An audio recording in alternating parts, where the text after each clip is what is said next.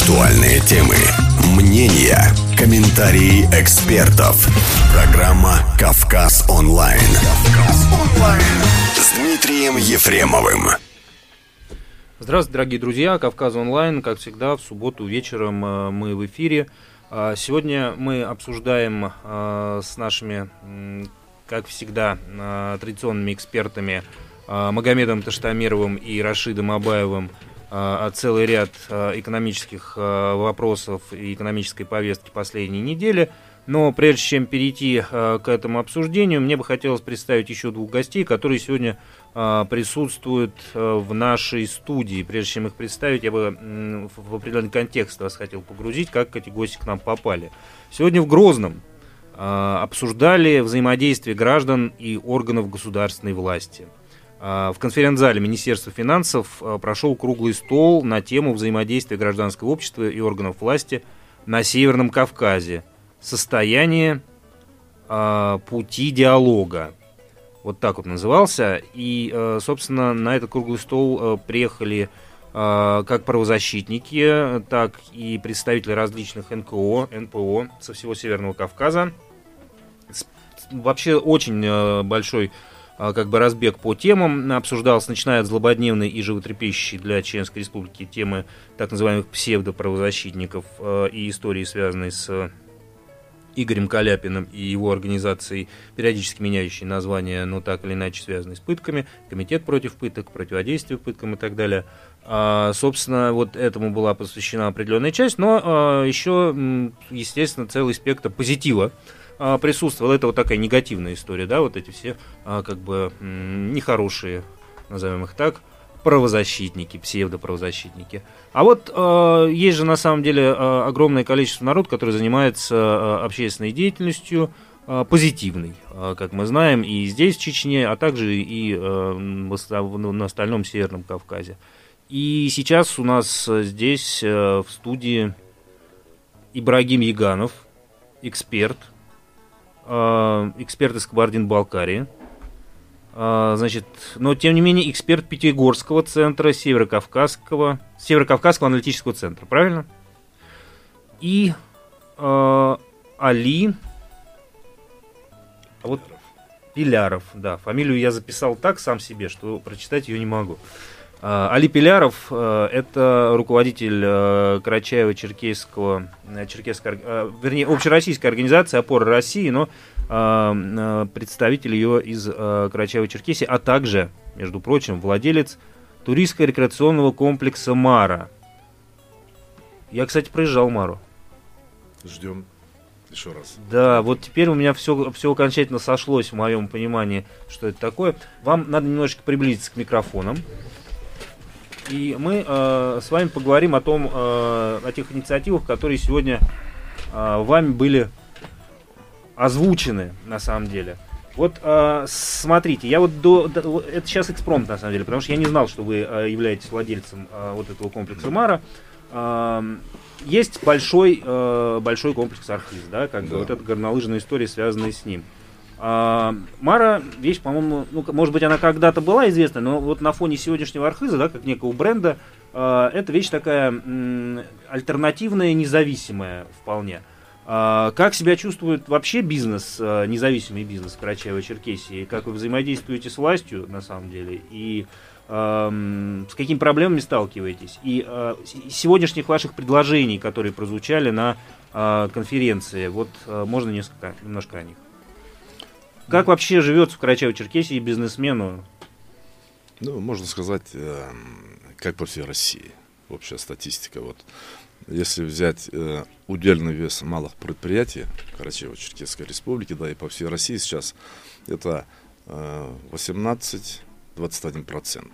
Вот. Когда в Японии это составляет 90%, в Германии 50%, вот, в Америке 45% вот, по статистике. Э, почему это так сложилось? Э, к сожалению, наша страна была ориентирована на энергоресурсы много лет. И развитию малого предпринимательства уделялось не особое внимание. И сейчас вот в связи с этими кризисами, санкциями, окончательно и высшее руководство, и руководство субъектов, и предпринимательское сообщество, и общественные организации, мы поняли, что надо развивать средний малый бизнес. Средний малый бизнес это является основным таким звеном, ядром любого государства. Вот. Э, раньше, э, лет 10 назад, э, фискальные органы, чиновники, они могли попсту вот так взять, открывать уголовные дела, забирать бумаги. Вот. То есть был такой, в кавычках, беспредел. А буквально вот в январе месяце наша организация и с другими некоммерческими организациями встречалась э, с президентом России, с Путиным. Он в течение 45 минут ответил буквально на все вопросы, которые интересуют бизнес. И там же, на месте, вот меня поразило, он сам лично брал блок, взял блокнот, записывал все вопросы и некоторые злободневные вот вопросы, которые на сегодняшний день являются проблемами вот э, в предпринимательстве, были, можно сказать, решены там же. Это вот, допустим, проверяющий орган, они не имеют права вот, приходить, забирать бумаги, вот, начинать писать разные э, документы. Вот. Сейчас будет, значит, идти предупредительный характер. Они должны найти причину, объяснить, что к следующему разу, чтобы исправили. Я не говорю о таких серьезных каких-то нарушениях. Вот. И подняли вот э, планку нарушений. Вот раньше, если расходы там, в тратах бюджетных средств и так далее составляло 250 э, тысяч рублей, это считалось особо крупным, да. Сейчас эту планку подняли до миллион двухсот рублей. Вот. Такие вот серьезные преференции делаются малому бизнесу, уделяется особое внимание. И очень много зависит от самих предпринимателей, от инициативы, которая должна исходить снизу. Отлично. Вот вы знаете, у нас есть э, все-таки такая определенная драматургия в программе, э, поскольку наши э, уважаемые эксперты, э, у них зачастую такая позиция э, не то чтобы алармистская, да, но э, ставящая зачастую а, пессимистичная позиция, на самом деле. Вот э, мне бы хотелось, может быть, у ребят есть э, вопросы. Магомед Штамиров, Рашид Абаев. Ну, вопросы в характере послабления, они давно уже назрели в Российской Федерации, однако, мне кажется, все-таки, наверное, не общественные организации, ассоциации, предприниматели должны осознать, что малый бизнес важен для экономики, это они и так наверняка осознают. Должна, наверное, понять, э, должен понять блок эконом, экономический, именно от экономического менеджмента нашей страны, от решения правительства зависит то, как будет развиваться наш бизнес, малое-малое предпринимательство, которое является гарантом демократии и, естественно, среднего класса, а также локомотивом развития экономики, экономического роста. Да, действительно, мы энергозависимый, модель экономическая у нас экспортно-сырьевая, ориентирована на добычу и экспорт значит, э, сырьевого продукта. К сожалению, последние годы эта тенденция усиливалась. Мы это наблюдали, и сегодня из-за санкций, из-за волатильности нефтяных котировок, из-за девальвации рубля мы наблюдаем кризисное явление нашей экономики. Соответственно, э, как коллега говорит, Владимир Путин определил основные направления послабления малому бизнесу. В частности, э, в конце весенней сессии Государственной Думы должен быть уже решен вопрос о послаблениях в части уголовного преследования, да, малого предпринимательства. А, то есть повышены вот именно лимиты или порог имущественного ущерба, да, как вы сказали, до 1 миллиона. Также была введена, должна быть ввести значит, статья мошенничества в сфере предпринимательства. В 2012 году значит, проходила либерализация законодательства в отношении малого бизнеса. Тогда эта статья была введена в УК и УПК, но, к сожалению, в 2014 году э, почему-то эта статья была вновь оттуда значит, убрана. И как следствие мы наблюдали на 20% увеличение значит, уголовных дел в отношении предпринимателей. У нас, нас на сегодняшний день, насколько я знаю, а, лежит около 200 тысяч уголовных дел по именно малому бизнесу. Может, коллега меня поправит, если я в числах, значит, ошибаюсь, но, по-моему, данные были 200 тысяч дел уголовных, связанных с различными нарушениями или а, какими-то, допустим, нарушениями нормативов или ведения бизнеса, в том числе и налоговые нарушения. Но непонятна двойная, двойная значит, такая практика применения этих законов.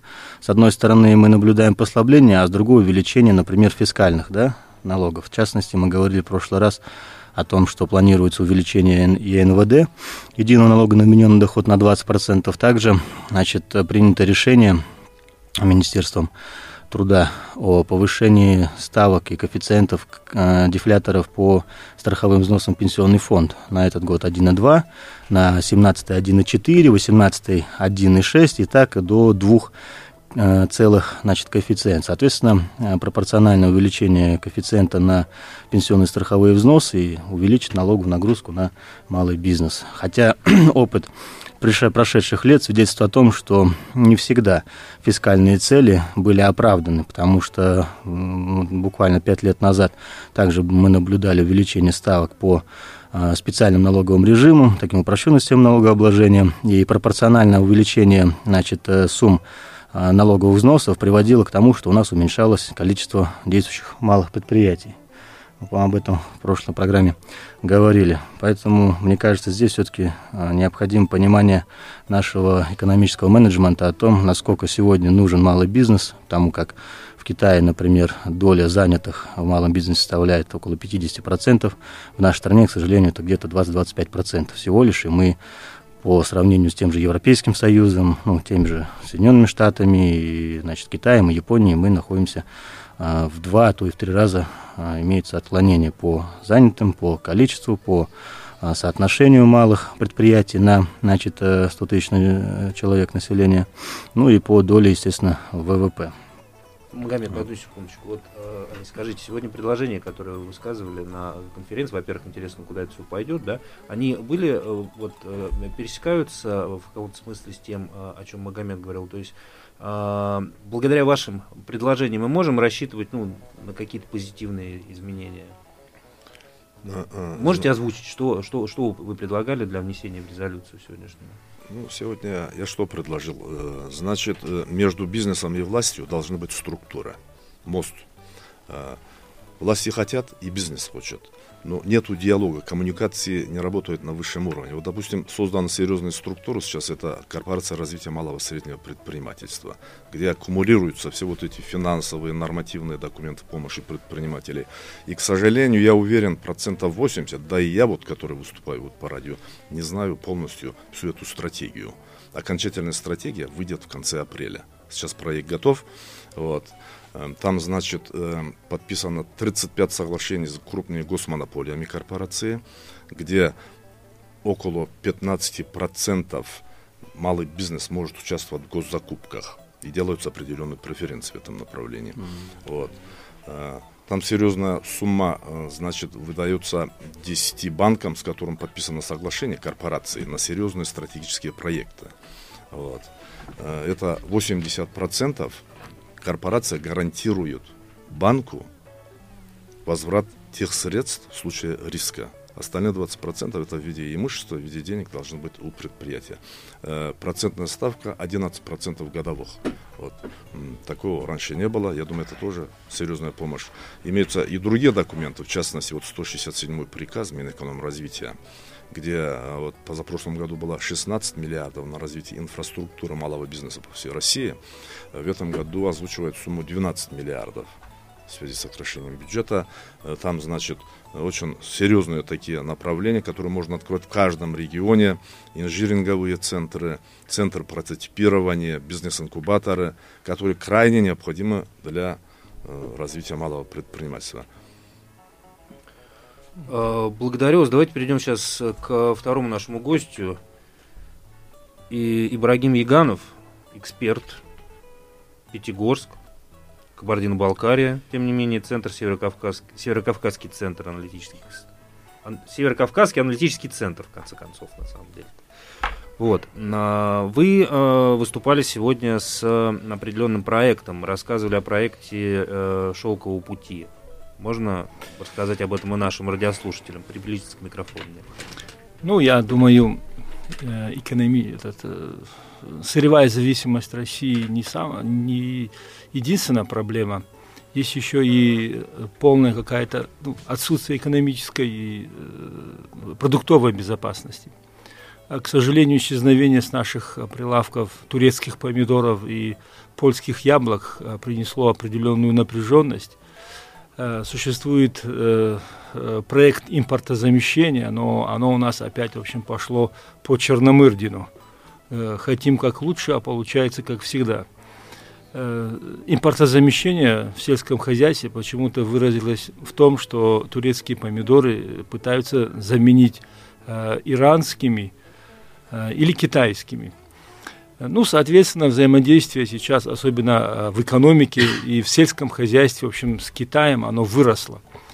Э, бизнес, э, в том числе и государство, сейчас пытаются развернуться на восток, в сторону Китая – и это и вот таким образом в сторону Китая мы наконец-то возвращаемся к вашим сегодняшним да, тезисам. Да, и это обосновано, потому что вот, например, экономический подъем а, в Казахстане, он основывается на именно сотрудничестве, в общем, с Китаем. Наверное, все слышали об большом проекте «Шелковый путь». В Москве, в общем, создан фонд российско-китайский, который должен способствовать этому проекту, по большому счету, это э, э проект инвестиционный. Э, речь идет не о том, чтобы э, возобновить караваны верблюдов, которые будут вести на Запад нужные товары.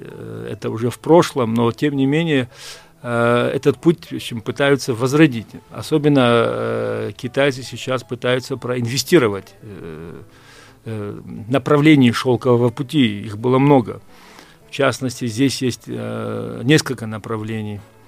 Э, это Кавказский участок шелкового пути. Основным ключевым городом был Дербент. Дербент охранял сухопутный проход между Черным и Каспийским морем. Он был городом узловым. От Дербента уже в несколько направлений уходил шелковый путь Э, одно направление Иран и дальше Северная Африка. Ну а другое направление, которое интересует нас, это через Кавказ, через Я Северный попросил Кавказ. бы вас о нашем интересующем направлении рассказать после рекламы. А, к сожалению, мы вынуждены придерживаться сетки. Сейчас мы уйдем и продолжим наш разговор. Мы продолжаем, дорогие друзья, а, разговор а, с Ибраимом Ягановым. Это эксперт Пятигорск, центр Северокавказ... Северокавказский аналитический центр, а также Русское географическое общество, а также конезаводчик Кабардино Кабардинской. Ах, чуть, не, чуть не сказал Кабардино-Балкарской. Кабардинской породы лошадей, а, на которой, собственно, и будет а, проходить, а, реализовываться одна из частей, я так понимаю, проекта «Великий шелковый путь». Вот теперь давайте мы продолжим с чего, на чем закончили. Закончили Дербентом. Ну, шелковый путь это не просто одна тропа, это направление. Э, от Дербента э, через весь Северный Кавказ э, к порту Кавказ, дальше на Крым. Крым был одним из крупных потребителей товаров, а товаров было очень много – он назывался «Шелковый путь», но шелк был основным товаром. Но еще много всего. Это специи из Индии, еще фарфор и всевозможное э, необходимое для жизни, особенно в Европе. Европа только начала зарождаться и подниматься, и этот путь был очень актуальным. И единственный сухопутный проход между Черным и Каспийским морем охранялся Дербентом. Дальше были крупные города, как э, Магаз, Хумран. А, дальше, в общем, Крыма еще э, в период Киевской, в общем, Руси. Киев тоже вырос на шелковом пути, потому что, по большому счету, э, все эти вопросы, они подвязаны к экономике, как и сегодня. А, в частности, Тамерлан пришел на Кавказ, чтобы взять под контроль шелковый путь. Он сам был из Золотого треугольника, это Ашхабад, Душанбе, Самарканд. И, конечно, они пытались свое влияние э, э, распространить, в общем, дальше на протяжении всего шелкового пути на Европу, а Европа впоследствии стала э, самым крупным и основным потребителем всех товаров, которые, в общем, проходили через этот шелковый путь. Ну, китайцы сейчас пытаются в экономическом плане использовать идею шелкового пути. Мы знаем, что сейчас китайский бизнес фактически присутствует везде в мире – Э, в том числе, наверное, эта тенденция не обойдет и нас. Правда, есть очень много противников того, чтобы китайцы со своим бизнесом появились в наших краях. Но я думаю, что это э, от нас по большому счету зависеть не будет. Мы не сможем этому не противостоять, ни, в общем, особенно его и развить. Э, думаю, эти экономические процессы обычно, в общем, проходят глобально. Э, мы зависим от этого, и думаю, что этот, в общем, как раз случай, когда лучше всего расслабиться и попытаться получить удовольствие. Сотрудничать с Китаем мы обречены, и весь мир обречен. Это самая, может быть, даже, в общем, крупная экономика, в общем, хотя статистика чуть говорит о другом, но одна из крупнейших, в общем, экономик. И идея э, провести э, конный переход от Дербента через порт Кавказ на Крым. Это сейчас, в общем, вопрос очень актуальный. Э, в первую очередь, конечно же, э, стоит вопрос э, налаживания туристического маршрута по шелковому пути. Если на строительство, например, среднего какого-нибудь завода потребуется около трех лет, еще и на раскрутку еще года два-три, то на туризм обычно много времени не уходит. Все вложенные средства, например, начнут возвращаться уже со следующего года. И по сегодняшний день, если в старину э, сильные мира сего э, строили крепостя, чтобы как-то влиять на территорию или ее, в общем, захватить, то сейчас мировая экономика строит курорты, э, чтобы иметь влияние на эту территорию. Следом за туризмом, конечно, придет еще и э, экономика, будет промышленность, в общем, хотя в наших условиях, на наших территориях сейчас пытаться строить какие-нибудь крупные промышленные а, объекты, думаю, нецелесообразно. Все это очень сильно влияет на экологию, а наши э, места, особенно наши горы, нам надо очень беречь, потому что Кавказ является одним из крупных в общем, сегодня запасов э, даже чистой воды, я уже не говорю о воздухе, об в общем, экологии. И, скорее всего, будет, наверное, лучше, если мы сделаем больше в общем, ставку на туризм, э, на некоторые в общем, экологические виды экономики. Поэтому здесь у нас, э, конечно, еще и сельское в общем, хозяйство, оно очень сильно в Китае развито. Э, по большому счету сейчас экономическая безопасность России, она напрямую зависит от китайской от китайского сельского общем, хозяйства, Э, по большому счету нам даже есть э, чему поучиться у китайцев, например, их трудолюбию. У нас с этим, наверное, очень большие проблемы. И вот возникла идея проведения э, конного перехода.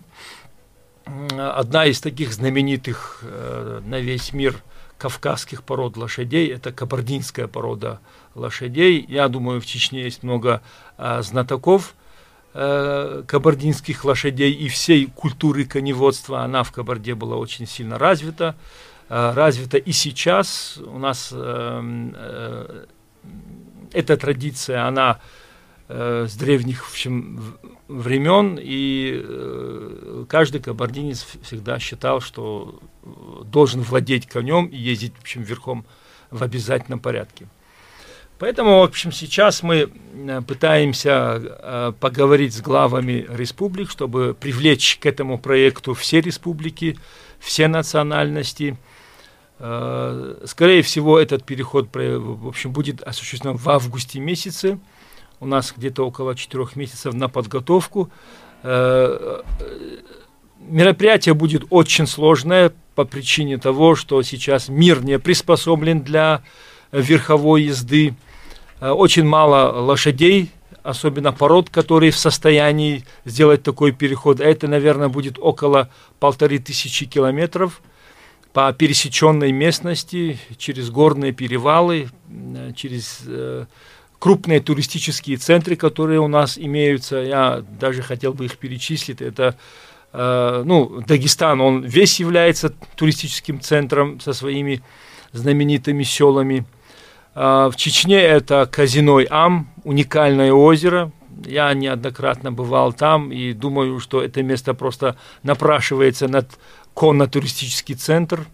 Дальше Ведучи, э, Джарахское ущелье в Ингушетии, э, Цей в Осетии, Преэльбрусия в Кабардино-Балкарии, Архыз в Карачаево-Черкесии, Лаганаки в Адыгее, ну и дальше Краснодарский край и Порт Кавказ. Сам Крым тоже очень интересен. Это центр, скажем так, нескольких цивилизаций. Кого только не было в Крыму, начиная с греков и заканчивая татарами крымскими. Поэтому я думаю, что это будет еще и политический акт, потому что сейчас народы на Кавказе слишком разобщены, и как-то сблизить, в общем, э, как-то сделать между ними э, контакт, я думаю, все это будет очень интересно и очень актуально. Прекрасный проект. Я думаю, что и сегодняшнее э, вот мероприятие, в котором вы его озвучивали, то есть вот эта конференция, она э, будет каким-то образом способствовать его продвижению. И мы желаем вам а, конечно же, удачи. А, еще, дорогие друзья, хочу вам напомнить, что у нас есть Инстаграм. А, Инстаграм у Радио Грозный, Инстаграм телекомпании Грозный, радио на нижнее подчеркивание Грозный или э, Грозный, точ, или Грозный ТВ. Соответственно, там размещены посты Кавказ онлайн с описанием нашей сегодняшней программы, с описанием вопросов, которые мы сегодня обсуждаем. И у нас к вам есть большая просьба. Вы можете, мы просим вас оставлять там ваши вопросы, спрашивать наших экспертов, э, экспертов о том, что вас интересует. И вот некто Залинка 95 наконец-то задала нам первый вопрос за сегодняшнюю передачу. Что в дальнейшем будет с МСБ в России? Будут и дальше ставить палки в колеса или опомнятся и начнут эффективно поддерживать малый и средний бизнес? Ну, риторический вопрос, собственно, к Пилярову, жалко мы его отпустили, я думаю, что ему тоже можно было бы на него ответить как человеку этим бизнесом малым и средним занимающимся. Тем не менее, Рашид. Ну, а, у нас, а, как говорится... Рашид Абаев. У нас а, вопрос малого среднего предпринимательства – это такой политический вопрос, которым часто очень спекулируют на разном уровне. С одной стороны, э, развитие среднего малого предпринимательства, как э, отмечалось в нашей передаче экспертами ранее, оно носит такой судьбоносный характер для экономики государства, так как именно в сфере среднего малого предпринимательства генерируется много там, инновационных идей, в том числе они а, проходят апробацию первичную, которая уже потом подхватывают крупные и средние предприятия. А если отслеживать а, как бы политику а, экономического блока а, нашего государства, а, складывается двоякое впечатление о перспективах нашего среднего малого предпринимательства. При этом, сразу забегая вперед, хочу сказать, что радует упорство наших предпринимателей, которые, несмотря на все негативные условия, выживают, справляются, приспосабливаются, и это такая у них суровая школа которые они проживают сегодня. Во-первых, а что касается последних инициатив э, послаблений в уголовном процессуальном мерах, да, конечно, это э, существенно э, выбит из-под почвы, из-под преследований, да, необоснованных преследований, когда там силовые органы могут спекулировать какими-то вопросами применения правоприменительных вопросов и так далее. Но что касается вот послабления в, этих, э, в этом направлении оно как бы сводится на нет за счет того, что увеличиваются отдельные э, фискальные нагрузки на э, среднее малое предпринимательство. Все-таки если среднее и малое предпринимательство из них выбивать экономическую основу, все-таки труднее, труднее им будет в этих сложных условиях ориентироваться и адаптироваться. В свою очередь, вот, на прошлой передаче мы обсуждали то, что предполагается ужесточение налогов по ЕНВД, а, по, опять-таки, по отчислениям пенсионные а, по бюджет, пенсионные платежи бюджетные фонды и так далее. Все-таки в этом вопросе не ощущается такого последовательного направления федеральной власти в отношении именно среднего малого предпринимательства. С одной стороны, вот какое-то метание между двумя крайностями. Было вот э, несколько лет назад э, тоже мероприятие, когда, э, опять-таки, пенсионные начисления были увеличены вдвое, то есть каждый ИПшник должен был платить 36 тысяч в год когда там это мероприятие было, то есть инициатива была реализована, в первый же квартал того года было, закрыло, закрылось порядка 400 тысяч ИПшников по всей России. При этом а, и непонятно, откуда появляются такие инициативы, минуя согласование, обсуждение а, со средой именно предпринимательской. Все-таки, а, мне кажется, вот такое а, блуждание федеральной власти в вопросах экономики связано с тем, что, как говорил эксперт, который сейчас нас покинул, наш гость из Карачаева-Черкесии, отсутствует диалог конструктивный, качественный диалог, когда власть, принимая судьбоносные решения, касающиеся среднего малого предпринимательства, не прорабатывают этот вопрос а именно с этой самой средой, на что это и ориентировано.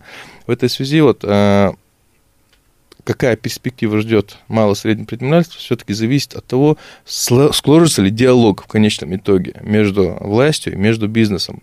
Вот по идее, знаете, вот а, если говорить о там, там, опыте развитых стран, все-таки вот, что такое среднее малое предпринимательство? Это группа людей, большая группа людей, которые на свой страх и риск решают множество социально-экономических вопросов. То есть вот я примерно сегодня э, на свой страх и риск там, взял кредит в банке, я не знаю, заложил свое имущество, там, продал последний актив и начал что-то делать для того, чтобы создать э, какой-то материальный актив, сделать, э, снять с государства необходимость моего социального обеспечения. По идее, я помогаю государству тем, что пытаюсь обеспечить себя и свою семью. В этой связи государство должно выстраивать а, отношения с средним малым предпринимателем на уровне партнерства. Не барин, холоп, а партнер. Потому что задача общая. И как только вот в конечном итоге а, государство будет видеть в бизнесе партнера, а не холопа, а, вот тогда мы будем говорить о бизнесе, о таком конструктивном, хорошо развивающемся, инновационном и так далее. А, прекрасно. У нас еще есть время до рекламной паузы. Еще есть время. А, тогда перейдем, собственно, к темам, обозначенным а, в сегодняшней. Я хотел бы пару вопросов задать нашему а, ну, гостю. Всегда, пожалуйста. Насчет шел... шелкового, да, насчет шелкового пути вы сказали, что это будет проходить через Кавказский хребет. А, вы сравнивали с промышленностью, что для развития промышленности необходим долгий период, правильно, длинные деньги и необходим, ну, обычно промышленность, если это обработка, переработка, то это до 5-6 лет, значит, окупаемость. Но в данном случае, насколько я понял, уже необходимо создать э, сервис услуг, правильно, на каждом пункте там э, необходимо как вы, вот мы с вами говорили еще до начала эфира, э, вот эти ресурсы, то есть в данном случае лошади, коневоды, специалисты в этом вопросе. То есть э, с точки зрения создания инфраструктуры, да, вот от начала до конца, то есть до запуска этого проекта, какое время потребуется? Я думаю, что мы сейчас в состоянии запустить этот проект, э, потому что маломальски какая-то инфраструктура, она все-таки есть в каждой республике. Э, во-вторых, для многих туристов, для очень многих туристов, э, такой очень большой, там, дорогой сервис, он, в принципе, не нужен. Большинство туристов едут, э, особенно к нам на Кавказ, чтобы увидеть живую, дикую, нетронутую природу. А что касается сферы обслуживания, у нас есть элементарный институт гостеприимства, в общем, который мы можем использовать. Э, любой проект, он начинается с малого. Я думаю, мы начнем, в общем, с малого, а потом будем это постепенно, в общем, раскручивать. Э, мы этот э, шелковый путь планируем так, что каждая республика будет отвечать за свой участок шелкового пути. У нас есть большие проекты по, в России по созданию и развитию внутреннего туризма. Э, к сожалению, э, политическая обстановка вокруг России э, сейчас сократила ареал движения наших туристов. В некоторые страны наших туристов просто не пускают. Плюс ко всему еще подорожавший доллар создает довольно-таки благоприятные условия для развития внутреннего туризма. А верховой конный туризм, один из популярных в мире, он а, не такой массовый, но очень дорогой. А, по той причине, что верхом сейчас могут ездить не все, и не все могут себе это в общем, позволить. Поэтому у нас есть очень довольно большие перспективы начать а, именно вот этот в общем, конный и другие виды, ну, в частности, джипинг у нас уже практически он развит, э, пешие прогулки, велосипедные, э, на квадроциклах, все это уже есть, но, правда, не на должном уровне, но перспективы развития очень большие, в ближайшие даже э, два года, если, конечно, государство этим будет заниматься серьезно. То есть вы рассчитываете инвестиции от госкорпораций? Э, они могут быть, э, ну, у нас сейчас есть, в общем, очень довольно-таки э, распространенная форма государственного и частного партнерства. Очень много малых туристических фирм, которые пытаются что-то делать в условиях в общем, современного современной российской в общем, экономики, если еще и государство немного поможет или хотя бы не будет мешать, то я думаю, у нас есть большие перспективы. У меня такой вопрос, если можно. А, вот а, примерно вот этот переход, который вы планируете, количество людей и а, это будут волонтеры, либо это будет какая-то уже группа сформировавшаяся есть, которая в численности а, людей, которые будут переходить. А, традиционно такие конные партии на Кавказе формировали по определенным цифрам, которые считались э, такими э, счастливыми, удачными. Малые партии это три всадника, потом 7 всадников, 12, 33 сотня. Ну, цифры довольно известные. А сейчас, к сожалению, мир не приспособлен для верхового передвижения. А, исчезли институты, которые поддерживали именно такие конные переходы. А, в частности, например, путник мог по дороге остановиться в любом селе, если э, у, него там были знакомые, он просто, в общем, шел к знакомым. Если не было знакомых, то он на выбор, в общем, подходил к каждому двору, и его приглашали. Сейчас, к сожалению, этого нет, э, но, тем не менее, сейчас мы имеем возможность двигаться автономно. То есть современные технологии это позволяют. Э, думаю, что Э, если мы двинемся очень большой конной кавалькадой, мы создадим большие в общем, проблемы по пути следования. Mm-hmm. В принципе, это и не нужно. Нам нужно просто показать, пройти этот в общем, путь, пройти пилотно, чтобы мы знали, в каком направлении двигаться, какие будут проблемы для туристов в будущем, какое время, в общем, займет дневной переход сейчас, к сожалению, не, не каждый мужчина может сесть на коня и поехать. Нужна определенная подготовка. И такой туризм будет для людей, которые а, имеют конную подготовку, а таких немало.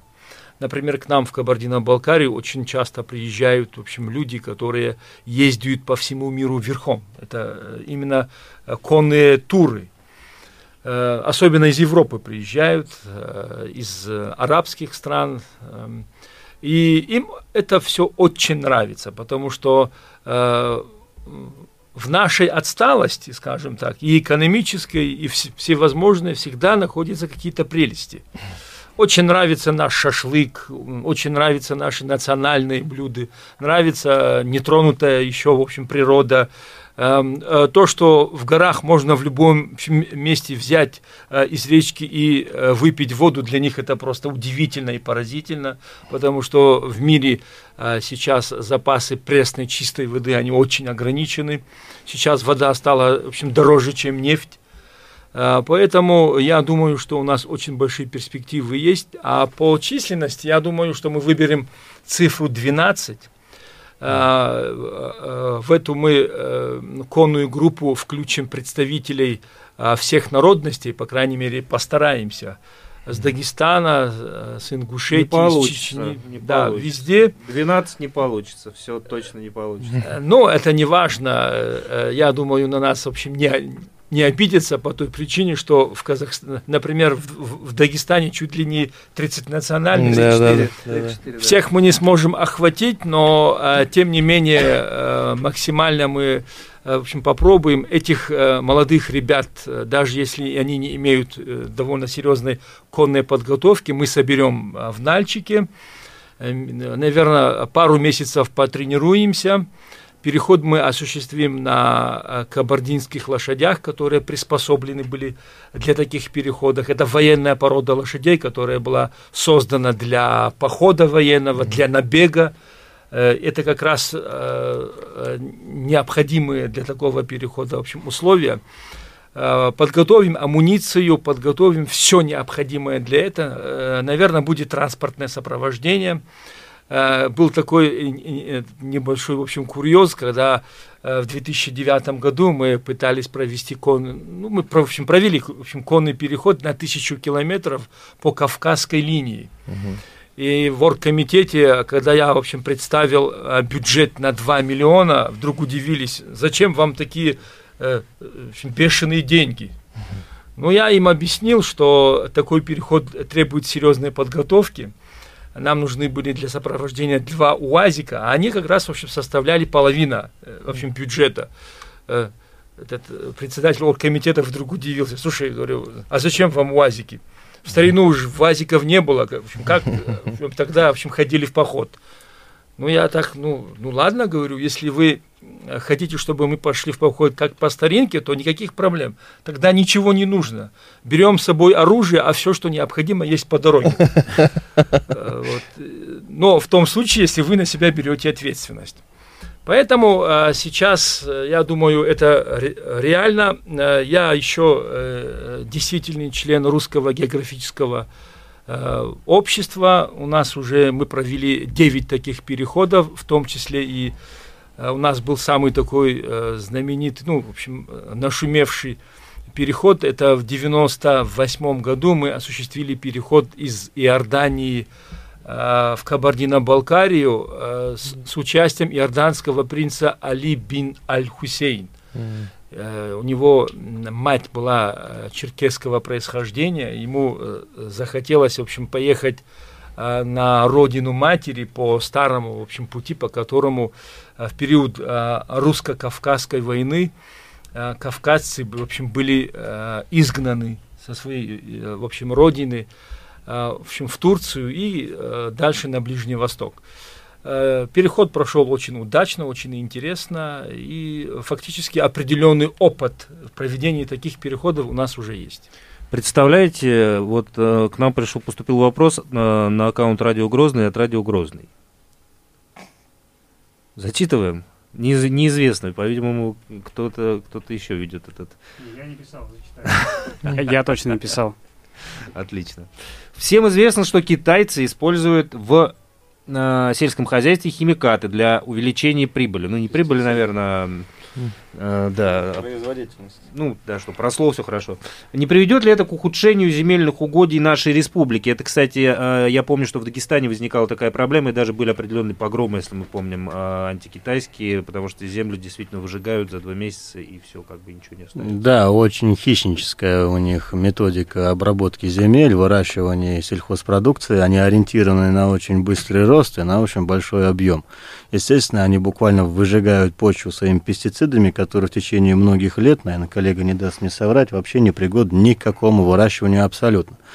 Поэтому в вопросах китайского примера нужно быть, наверное, очень осторожными. И исходя из того, что сегодня население Китая значительно значит, э, увеличивает там, буквально в арифметической прогрессии, и уже существуют проекты типа вот этих торов, да, территория опережающего развития, где китайцам в Сибири, на Дальнем Востоке сдаются земли на 49 лет в аренду, при том, что им там буквально разрешено пользоваться почвой, разрешено пользоваться природными ресурсами, а, в том смысле, в, ну, в том объеме, в котором они смогут это все добыть. Поэтому уже китайская такая скрытая, наверное, экспансия, она уже проводится в нашей стране, к сожалению. Вообще, Вообще, по большому пожалуйста. счету, сельское хозяйство не должно быть экономикой. Это прежде всего вопрос социальный. А, весь мир, развитый мир, он датирует сельское хозяйство, датирует для того, чтобы поддержать его – Особенно э, государство обязано поддерживать ценовую политику. Если мы запустим землю как э, средство производства, как чистую экономику, обложим его налогами и дадим его э, тем, кто больше за нее заплатит, а сейчас уже такая тенденция есть, в частности, у нас, в общем, в республике договора, даже аренды пытаются запустить через аукционы. Существует такой закон. То есть за землю, землю возьмет тот, кто больше заплатит. А тогда за, зачем его, в общем, тогда датировать? Если мы землю пустим по этому направлению, мы получим рост цен. А государство обязано удерживать цены на сельскохозяйственные продукты, чтобы э, продукты питания были доступны каждому, даже малоимущему и неимущему тоже. А что касается пестицидов, у нас их уже немало. Э, в частности, вся наше сельское хозяйство уже на западных пестицидах давно сидит. Мы утратили э, даже семена, они у нас уже не растут. Э, мы вынуждены закупать, особенно из Голландии. А именно рынок семян, он очень огромный. Поэтому нам крайне важно хотя бы создать альтернативу Западу, потому что Э, даже в ценовой политике, даже и в в технологиях должна быть конкуренция. Ибраим, и снова к вам пришел один вопрос. Я думаю, что ответим мы на него и после рекламы, а сейчас зачитаю только его. Можно ли принять участие в конном переходе по шелковому пути? Что для этого нужно? Спрашивает Рейна Алиева, между прочим, известный чеченский блогер. А, а расскажем после рекламы. Актуальные темы, мнения, комментарии экспертов. Программа «Кавказ онлайн». «Кавказ онлайн» с Дмитрием Ефремовым. Ну, вот вопрос был от Рейны э, Алиевой. Можно, как можно принять участие в конном переходе, что для этого нужно. Ибрагим Яганов, э, Русское географическое общество. Сейчас нам на этот вопрос ответит, наверное. Ну, э, пока это проект. Пока это проект, э, с этим проектом... Э, а мы... куда писать, может быть, ну, чтобы людям звонить там или телеграфировать? Ну, э, э, во-первых, просто можно выйти на Facebook, моя, на мою фамилию, Яганов Ибрагим. Там есть у меня куча фотографий. Это, это, переход у нас почти что девятый. Мы каждые три года традиционно ходим верхом на Эльбрус – в честь э, первых покорителей э, Эльбруса. Это была экспедиция э, русского генерала Иммануэла. Первым восходителем на Эльбрус был Килар Хаширов, местный житель. И вот недавно мы в общем, отмечали 185-летие, и практически один раз в три года на основании Пятигорского отделения Русского географического общества мы организуем э, экспедиции на Эльбрус и обратно э, конным маршем. Э, когда конники доезжают до Эльбруса, передают эстафету альпинистам, и они поднимаются на вершину Эльбруса. К сожалению, конники не могут принять участие в этом подъеме на Эльбрус, потому что перед тем, как подниматься на Эльбрус, надо проходить неделю адаптационного периода – надо привыкать э, к кислородному голоданию, к высокогорью, поэтому сразу вот так сходу подняться просто невозможно. Э, что касается э, проекта «Шелковый путь», пока он проект, мы тут планируем обратиться и к исполняющему главы республики Рамзану Ахмадовичу. Я думаю, он нас поддержит. Мы знаем, что он очень активно Э, сам принимает участие в разных э, аналогичных проектах и мероприятиях. Э, вот. Хотим обратиться к главам соседних республик, чтобы они тоже оказали содействие на своих участках в каждой республике. Думаю, что буквально до мая месяца мы уже определимся со всеми вопросами. Мы дадим уже, будет уже реальный проект Э, где будет все подробно, в общем, расписано. Э, все это будет опубликовано, и все, кто желают принять э, какое-нибудь посильное участие в этом деле, будут просто приглашены. В виде волонтеров, те, кто владеют верховой ездой, те, кто могут проехать, они могут проехать даже не в составе, в общем, экспедиции, а э, в каждой республике мы всегда это, в общем, практикуем. Нас встречают конники э, на, на этой территории, на своей границе, и провожают нас до своих, в общем, соседей, потом передают, в общем, соседям. Э, и дальше вот так, в общем, по этапу, в общем, всегда с нами в общем, параллельно шли конники местные. Э, дистанция будет очень большая, это почти полторы тысячи километров, и, к сожалению, для, в общем, это посильно не каждому любителю. Здесь нужны профессионалы, нужна очень серьезная, в общем, конная подготовка, очень серьезная физическая подготовка, потому что Э, как в старину, чтобы там человек встал, в общем, вышел из дома, сел, в общем, на коня и поехал, в общем, в поход, уже практически э, нету физически этого, э, мало кто выдержит, поэтому э, будем готовиться. Э, я думаю, мы сделаем сайт, где будем каждый день отчитываться по тренировке, по состоянию лошадей, и все, кто захотят принять участие, им будет предоставлена такая возможность. Ибраим, благодарю вас, э, дорогие друзья. Сейчас мы э, немножечко перейдем к нашей основной повестке, наконец-то, э, которую, собственно, формировали для того, чтобы озвучить сегодняшние передачи. Ну, немножечко про гуманизацию, гуманизирующие поправки Уголовный кодекс УПК для деятельности предпринимателей мы поговорили еще совместно с Пиляровым Али. А, если к этому нужно вернуться, Магомед, э, вернуться можем. А если нет, тогда перейдем к остальной повестке. А это обзор состояния экономики по итогам двух месяцев. Я думаю, можно упустить момент пока. А вот российские долги а, Европе не нужны. Отказ в размещении облигаций на международном рынке. Что это такое? Что произошло? Что случилось?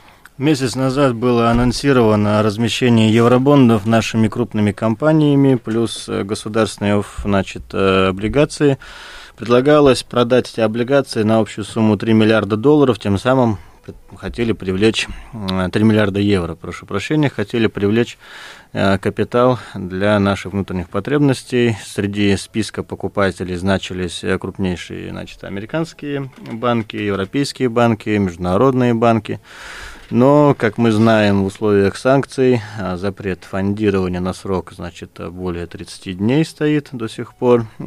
Соответственно, была рекомендация и Совета Европы, и рекомендация Соединенных Штатов Америки о том, что подобные евробонды приобретать а, не стоит. В противном случае будут введены соответствующие меры в отношении покупателей таких значит, облигаций а, со стороны, естественно, Евросоюза и Соединенных Штатов.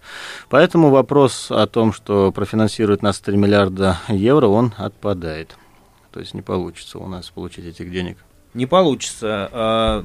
А, вторая часть нашего, а, нашей повестки. А, закредитованность россиян и величина долгов продолжает расти. Это с одной стороны. А с другой стороны, вот э, у нас написано, что российские заемщики ответственнее американских. Таковы итоги вопроса. Связаны между собой две темы. Ну, начну с того, что было проведено исследование международной группой коллекторов. А, для наших слушателей коллекторы – это специальные специализированные организации, которые занимаются в кавычках выбиванием, а если значит, а, так, э, взысканием значит, э, просроченных долгов банки, соответственно, передают вот это взыскание коллекторским фирмам, те, в свою очередь, осуществляют взыскание с заемщиков. Вот.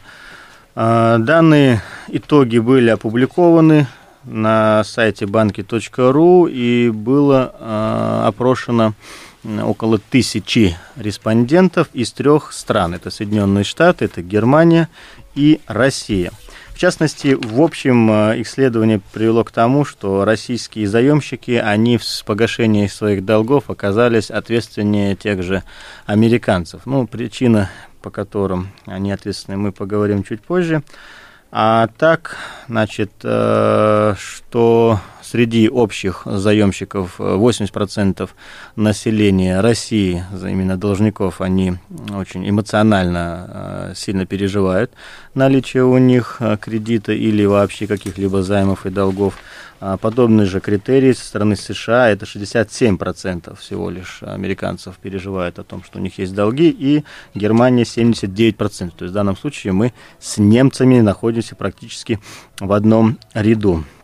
Также всего лишь 6% россиян и такая же доля немцев считают нормальной ситуацию, когда им пришлось взять в долг, а, в то время как 12% э, американцев абсолютно невозмутимы по поводу того, что им приходится брать кредиты. Но подобная разница заключается в том, что все-таки Соединенные Штаты – это экономика, которая развивалась изначально по рыночным принципам, и наличие банковского сектора, кредитная дисциплина, а, покупка всего необходимого, по сути, в долг, в том числе начиная с Э, своих э, домов, квартир, заканчивая даже, проще говоря, одеждой, они приобретают в кредит, поэтому для них это является обычным делом. Другое дело Российская Федерация, в которой э, кредитная система рыночного типа формируется последние лишь значит, 20-25 лет. Соответственно, подобную разницу мы можем наблюдать в этом случае в вопросе. Ну и, в общем, а, по, по, по итогам опроса, население Америки, в частности, это около 20%, э, не считают необходимым возвращать долги своим родственникам. А такой же показатель в России составляет всего лишь 6%. То есть американцы в вопросах долгов между... Странно. А мне кажется, что действительно... Да, действительно очень долги. странно. Казалось бы, Америка и Россия, мы всегда сравниваем по вопросам духовности и своего такого свояческого отношения, но американцы в этом плане считают более таким нормальным, да, 20% среди заемщиков, что вот долги своим родственникам возвращать, в принципе, не стоит. Ну и итогом стало то, что все-таки так называемое новое веяние, это кредитные наркоманы, у нас появилось в экономике, ну его даже не в экономике, а в социальной среде. То есть люди, которые уже помешаны или зависимы от кредитов, от покупки товаров, кредита или не а самого вот именно денежного кредита. А в нашей стране процент таких наркоманов составляет, э, значит, 5%, в Соединенных Штатах 15%, ну и в Германии 6%. По, в общем, если резюмировать этот опрос, получается, что мы и немцы в своих предпочтениях ну, или в своих мнениях по поводу кредитной дисциплины очень схожи. Ну, в отличие, естественно, от от американцев. Ну, такой вот был опрос проведен.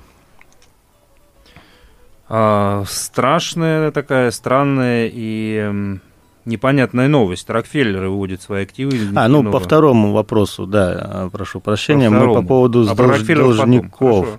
По поводу должников. Ну, были опубликованы данные Банка России о закредитованности населения нашей страны по итогам этих данных оказывается, что задолженность а, россиян перед банками на сегодняшний день составляет 38 а, миллионов. Прошу прощения, не задолженность, а должников. В России 38 миллионов человек должны кредиты банкам. Вот такая сумма, в принципе, не очень-то и хорошая. У нас была опубликована а, среди физических лиц доля просроченной задолженности уже превысила 1 триллион рублей, если так, в общем, говорить. И это значительно большие суммы, в частности, особенностью современного нашего кредитования, его отличие от, скажем, а, нулевых, в том, что если в нулевых россияне приобретали кредиты для удовлетворения своих бытовых потребностей, улучшения жилищных условий, там, покупки того же автомобиля, или каких-то семейных нужд, а, что, соответственно, стимулировало наш экономический рост, стимулировало торговлю за счет увеличения потребительского спроса, то на сегодняшний день спрос на кредит в основном объясняется рефинансированием старых долгов. То есть население начинает приобретать кредиты в современных реалиях для того, чтобы погасить прошлые кредиты. Однако, естественно, процентная ставка, она значительно выше, чем по прошлым кредитам, что, в свою очередь, наращивает долговую кабалу значит, у россиян. Если говорить о общих долгах населения перед банками, вот эти 38 миллионов человек должны более 10 триллионов рублей. Для сравнения, наш федеральный бюджет 13 триллионов. Вот такая интересная и страшная цифра. Рашид, 10 триллионов рублей долги нашего населения перед банками. Это общая их задолженность на сегодняшний день. А всего у нас закредитовано 38 миллионов человек. Таковы данные вчерашнего, значит, опубликованных э, Центральным банком.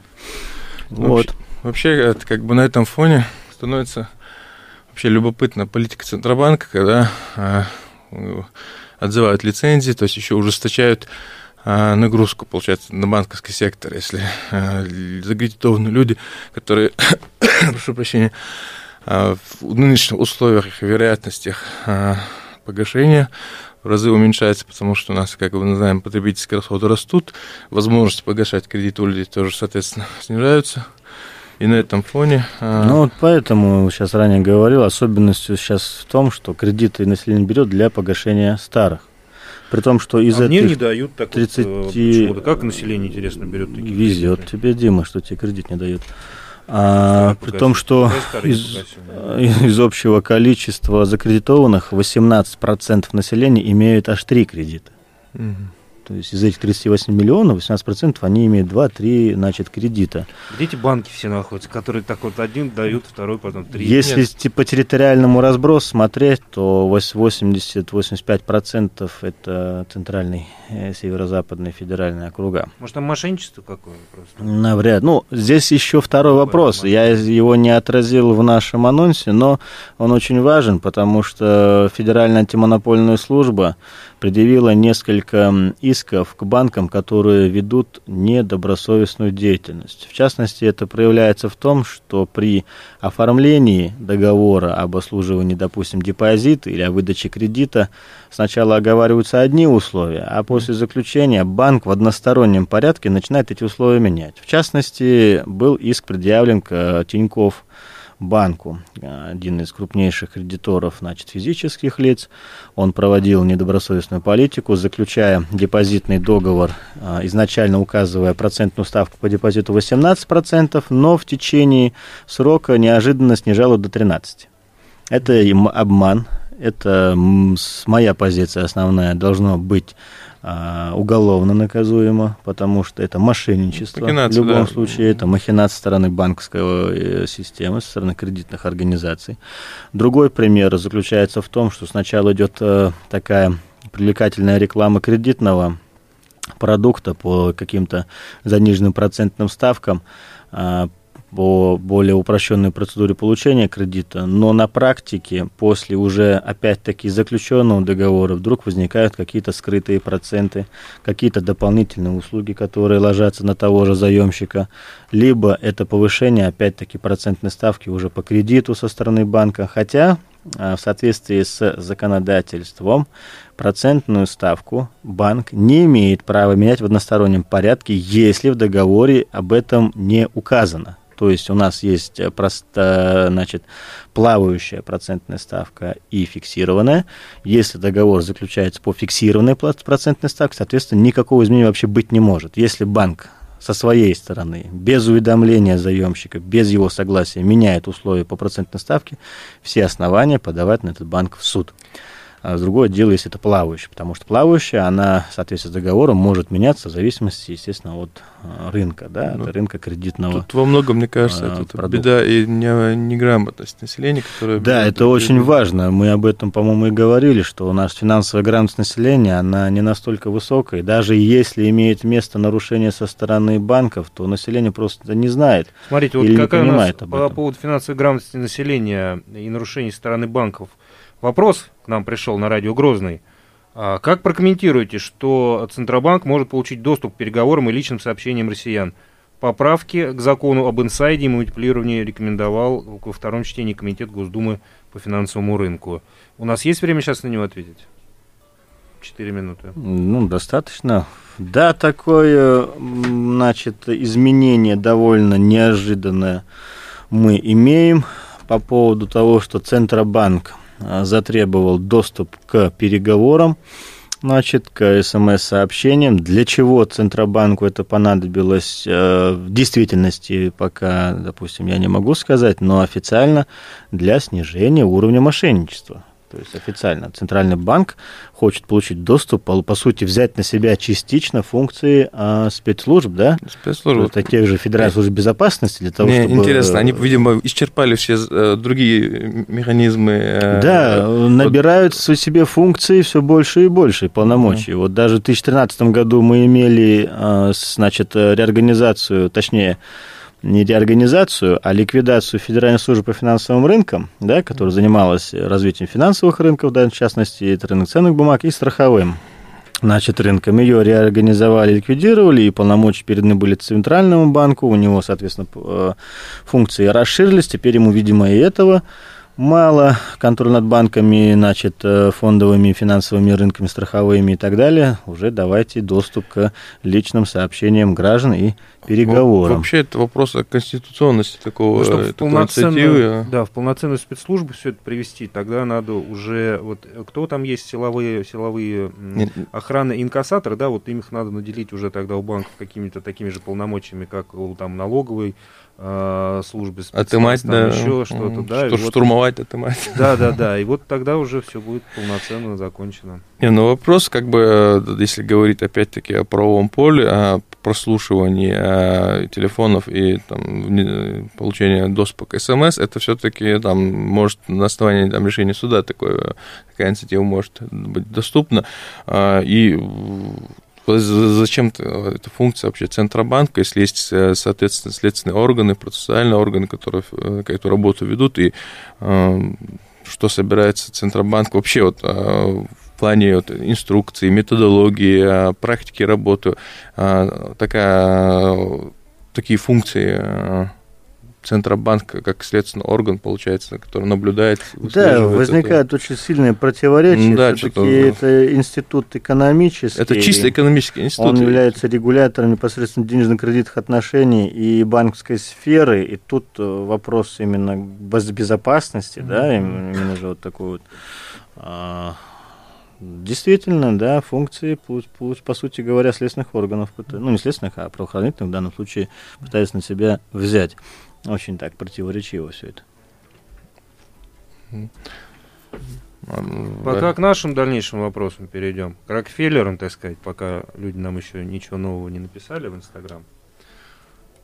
Про Да, Рокфеллеров. по поводу Рокфеллеров, значит, такая вот информация, э, практически она была незаметной, но мне показалось, что необходимо ее Да осветить. весь Фейсбук был забит. А, Даже так? Да. А, ну, я в я Facebook и не, не просматриваю, поэтому в официальных новостях это только в одном ресурсе я такую новость увидел. Ну, у нас уже как бы традиция сложилась, да, мы говорим обычно про малый бизнес, про банки, про общую экономическую ситуацию, ну и нефть, всегда мы говорим о нефти. На сегодняшний день о нефти особо сказать нечего, но вот э, именно касательно нефтяного рынка поступила информация о том, что фонд, э, значит, семьи Рокфеллеров анонсировал о том, что намер- намеревается выйти как можно скорее, цитата, значит, избавиться от активов э, в компаниях, которые ориентируются на добываю, добычу полезных ископаемых.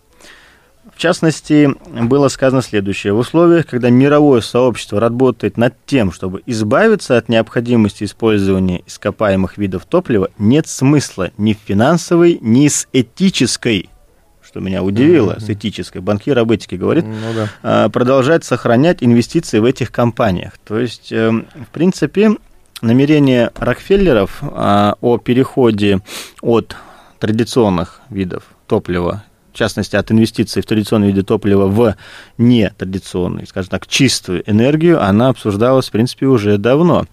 И понятно, что современные мировые тенденции говорят о том, что мир, мировое сообщество, развитые страны, отдельные, значит, инвестиционные игроки, они готовы к тому, чтобы, значит, осуществить а, переход на чистую энергию. Если мы, допустим, опять-таки, вспомним про Китай, то в Китае уже около 20% электроэнергии вырабатывается на основе чистой источников.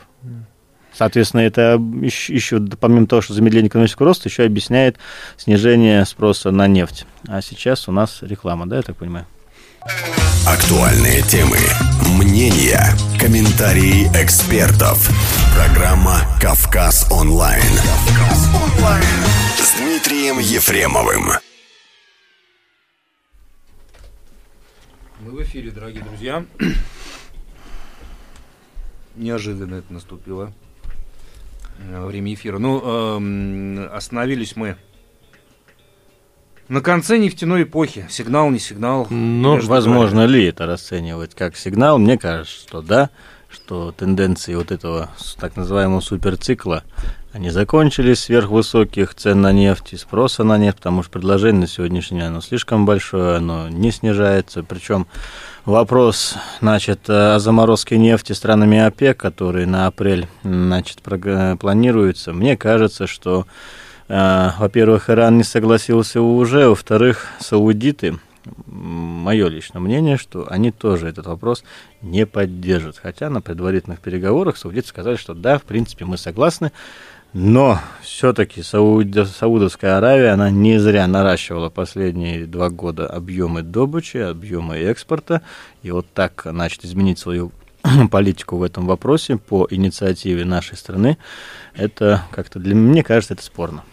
Ну, мне кажется, все-таки, а, если даже какое-то там решение будет, в том числе заморозки нефти, а, уже кто-кто, саудиты все э, свои риски учтут, и а, если они примут это решение, это никак не скажется на их там, потенциалах экспорта.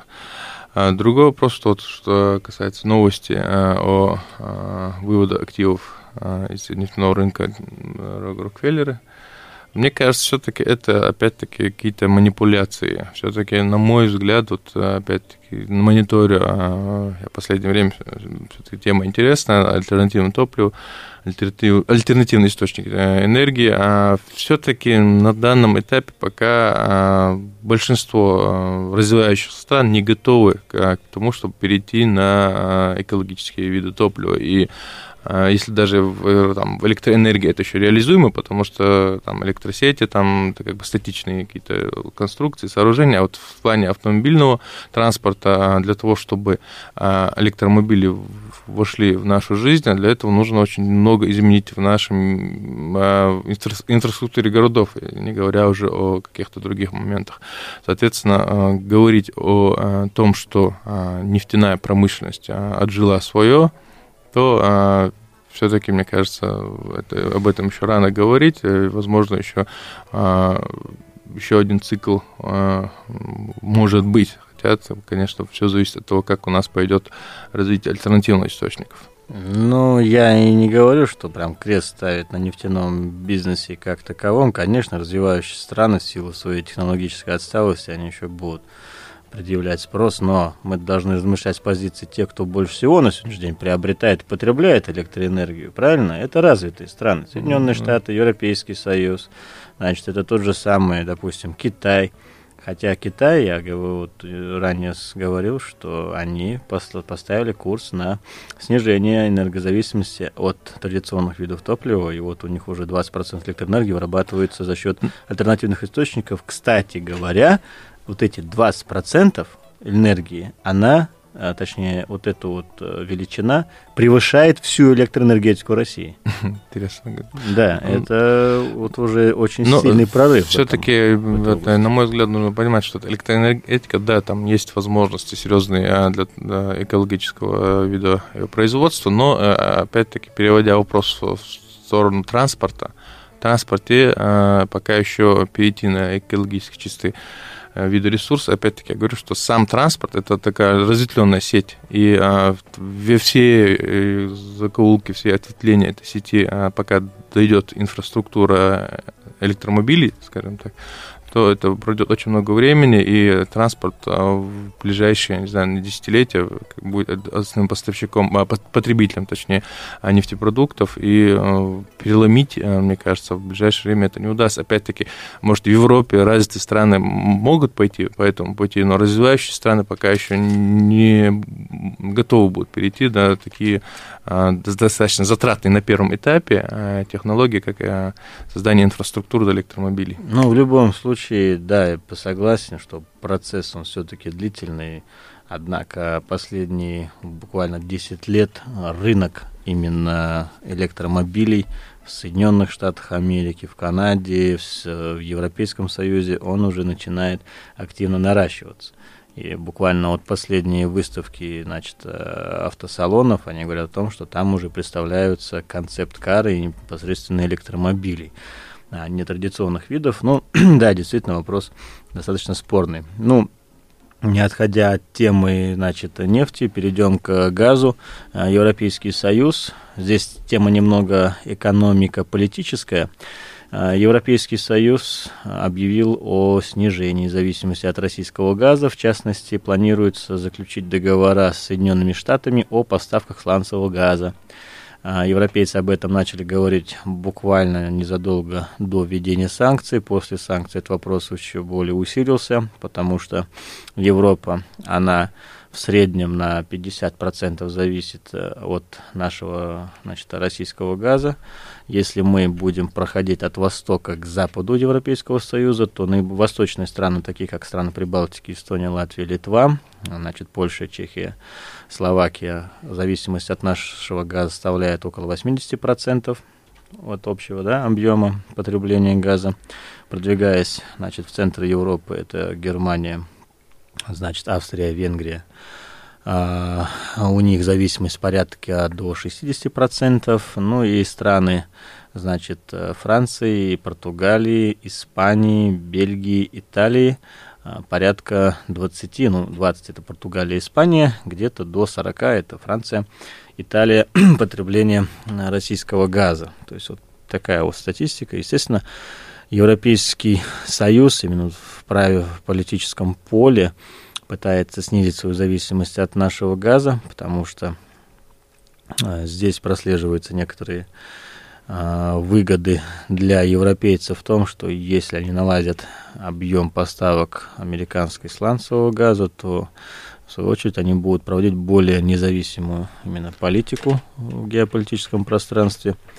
А если снизят именно процент зависимости от российских поставок. Тут еще, конечно, и вопрос цены уже будет более гибкий для Европы. То есть они могут всегда а, за счет альтернативных источников а, поступления газа там уже более свободными, развязанными руками диктовать ценовую политику. Но сланцевый газ все-таки, с учетом поставки с территории Соединенных Штатов Америки по морю, он, мне кажется, более будет затратен, более высок по своей себестоимости, нежели да, наши трубопроводы. Но в любом случае, да, это конкуренция, да, это очередная попытка а, значит, перехода от, э, ну, от, допустим, потребления из России к своим западным партнерам.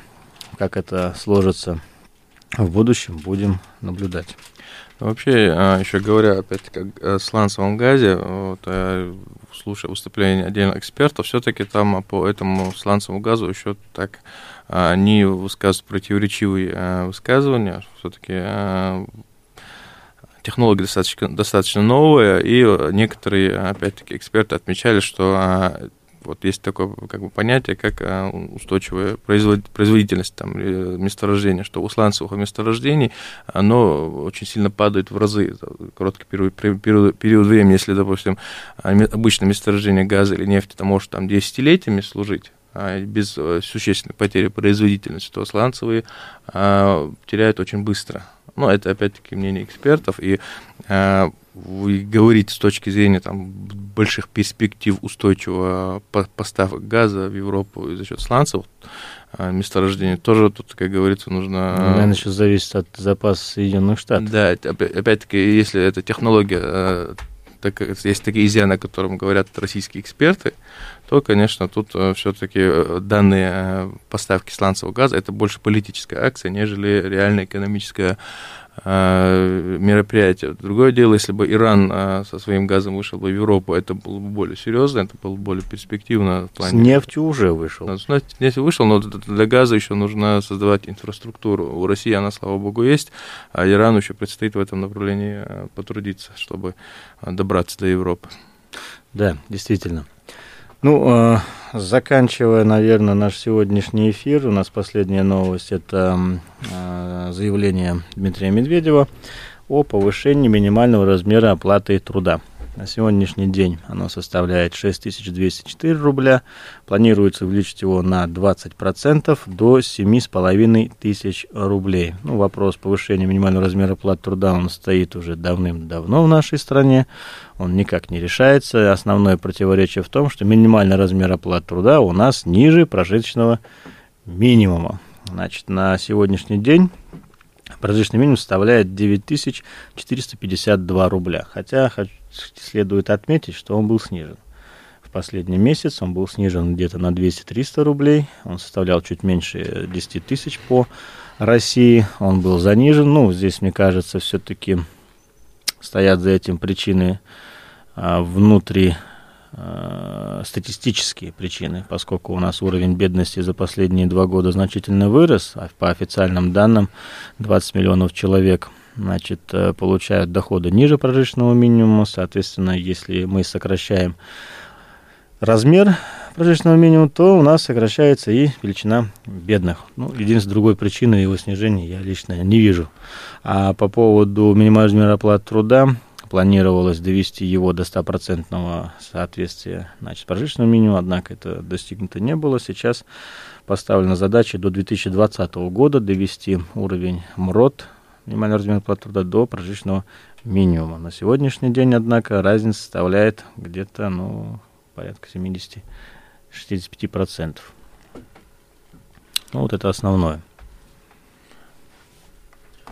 Дорогие друзья, на этом мы нашу передачу заканчиваем. Услышимся, по-видимому, через неделю. С вами был ведущий Дмитрий Ефремов, эксперты Магомед Таштамиров, Рашид Абаев, также э, ряд гостей. Продлился у нас сегодня почти два часа, что, в общем-то, не является рекордом. Надеюсь, никого мы не утомили своей болтовней. Всего доброго. До свидания. Удачи. 105 и 4 FM. 105 и 4 FM. Ритм твоего города.